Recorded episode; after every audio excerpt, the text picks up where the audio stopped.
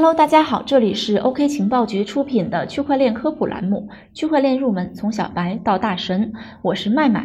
上一期我们介绍了区块链的各种各样的应用场景，实现这些场景呢，需要开发、推广、运营，这些都需要成本，需要钱，对不对？本期呢，我们就为大家介绍区块链的募资模式，看一看区块链创业公司如何去吸引资本的关注，来为自己的项目募集、开发、运维成本。今天我们主要介绍三种曾经或者说当下比较热门的募资模式，它们是 ICO、STO 和 IEO。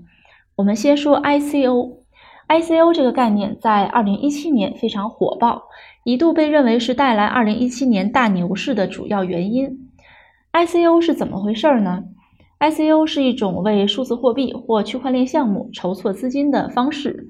由于代币具有市场价值，可以兑换成法币，这样一来呢，就可以用作项目的开发成本，而早期参与者可以从中获得初始发行的数字货币作为回报。通俗来讲，假如一家区块链游戏公司宣布我们要发币私募了，也就是我们要 ICO 了。如果你特别看好这个项目呢，你想参加，就需要先买一定数量的以太坊，打到这个区块链游戏项目方的钱包地址上，这就相当于你参与了这个区块链游戏项目方的众筹，也就是 ICO。等到这家区块链游戏公司的币上到交易所，可以实现交易了，那么他们会按照一定的规则给你回报。区块链领域的 ICO 看起来和股票领域的 IPO 差不多，是不是？没错，区块链领域的 ICO 其实和股票领域的 IPO 非常相似。我们来看一下二者的概念啊。IPO 是指一家企业或公司，通常是股份有限公司，第一次将它的股份向公众出售。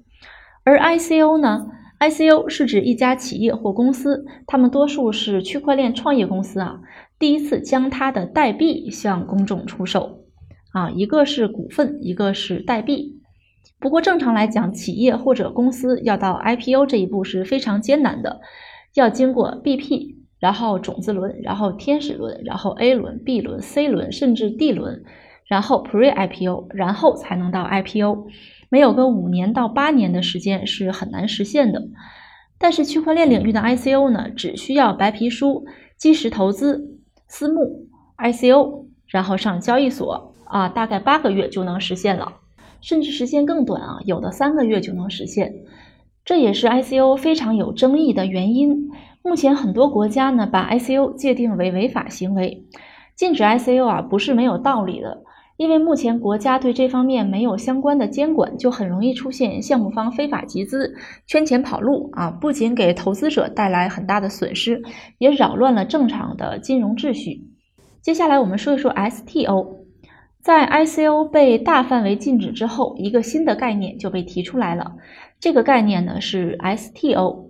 STO 的中文意思是证券化通证发行。这个概念在去年，就是2018年很火啊。它是指在确定的监管框架下，按照法律法规、行政规章的要求进行合法合规的通证公开发行。比起 ICO、STO 最大的特点就是一定要与现实中的某种金融资产或者权益，比如说公司的股票啊、债券啊、黄金、房地产投资信托这些现实中真实存在的资产权益和区块链系统的分红对应起来，而且它要在监管的掌控之下进行合法合规的募资，受到美国证券交易委员会的认可的。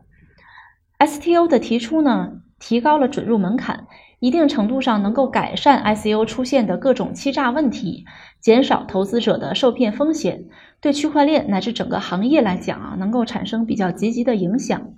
但是从长远来看，STO 还是会受到监管的制约，至少现在啊，只能在美国等等少数的国家进行，短期内呢，根本无法得到其他国家大大范围的一个认可。也就无法解决价值的全球流通问题，它只能算作是一个比较美好的设想罢了。下面我们说一说 IEO，IEO 这个概念啊，今年比较火，甚至有观点认为 IEO 是今年数字货币小牛市的导火索。IEO 是怎么回事儿呢？IEO 的中文含义是首次交易发行，它是指用交易所作为募资平台，向该交易所的所有用户发行或售卖代币的行为。交易所也会成为该代币在二级市场上的主力交易市场。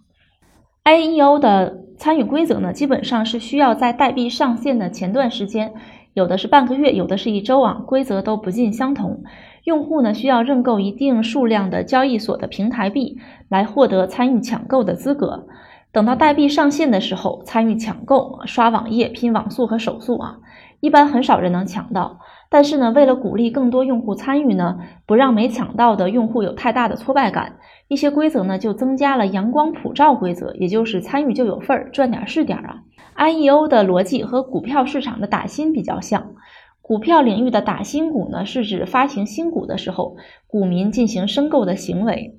中签的股民呢，就可以买到即将上市的股票。打新股在股票领域很火啊，相信资深的股民应该了解。大多数新股一上市就会迎来一大波涨停板，要是能够打中新股呢，最少能赚几万块钱吧。而区块链领域的 IEO 也存在申购规则，也遵循持仓、中签、申购这样的申购流程，与股票领域的打新非常相似啊。其实想想，区块链领域的很多玩法都在借鉴金融行业，比如说通证与股权特别相似啊，ICO 和 IPO 特别相似啊。